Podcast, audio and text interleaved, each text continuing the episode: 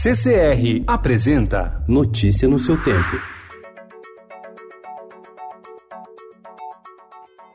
Olá, sejam todos muito bem-vindos. Hoje é quarta-feira, dia 4 de dezembro de 2019. Eu sou o Cado Cortez e ao meu lado, Alessandra Romano. E estes são os principais destaques do jornal Estado de São Paulo. PIB do terceiro trimestre vem melhor e analistas elevam previsão para o ano. Consumo das famílias e indústria puxaram alta de 0,6%. O setor externo e os gastos do governo foram os pontos negativos. Com o crescimento, analistas aumentaram suas previsões de 1% para 1,2% no ano. Não houve, porém, mudança para o cenário de 2020. A aposta de variação de 2,3%. O presidente Jair Bolsonaro disse que o resultado veio em boa hora.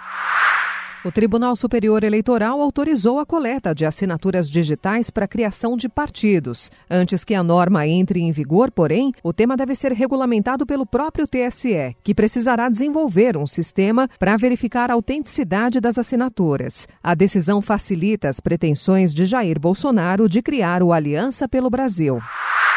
Congresso pode dobrar valor do fundo eleitoral. O deputado Domingos Neto, do PSD do Ceará, relator do projeto de lei orçamentária, previu a destinação de 3,8 bilhões de reais de recursos públicos para gastos em campanhas eleitorais em 2020. A proposta do governo é de 2 bilhões de reais. Apenas Cidadania, Novo, Rede, Podemos e PSOL são contra o aumento. Exame expõe a distância entre escola privada e pública. Dados do ranking mundial do PISA, divulgados ontem, colocariam a nota em leitura das escolas particulares do Brasil na 11ª posição, nível acima do de países como a Suécia. Já os colégios públicos ficariam na posição de número 65 entre 79 avaliados. No geral, o país evoluiu pouco e quase metade dos alunos ainda não aprende o básico. Anvisa libera a produção no Brasil e facilita a venda de medicamentos à base de maconha, mas veta o cultivo. Na prática, mais produtos com canabidiol e THC em baixa concentração devem chegar ao mercado ainda no primeiro semestre de 2020. Hoje há só um registrado no país. A Anvisa estima que até 13 milhões de pacientes podem ser beneficiados, em sua maioria com problemas neurológicos.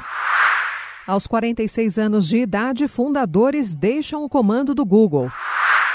Festa do HQ, encontro do desenhista brasileiro Rafael Grampá com o americano Frank Miller, vai ser um dos pontos altos da Comic Con Experience 2019, que começa amanhã em São Paulo. Notícia no seu tempo. Oferecimento CCR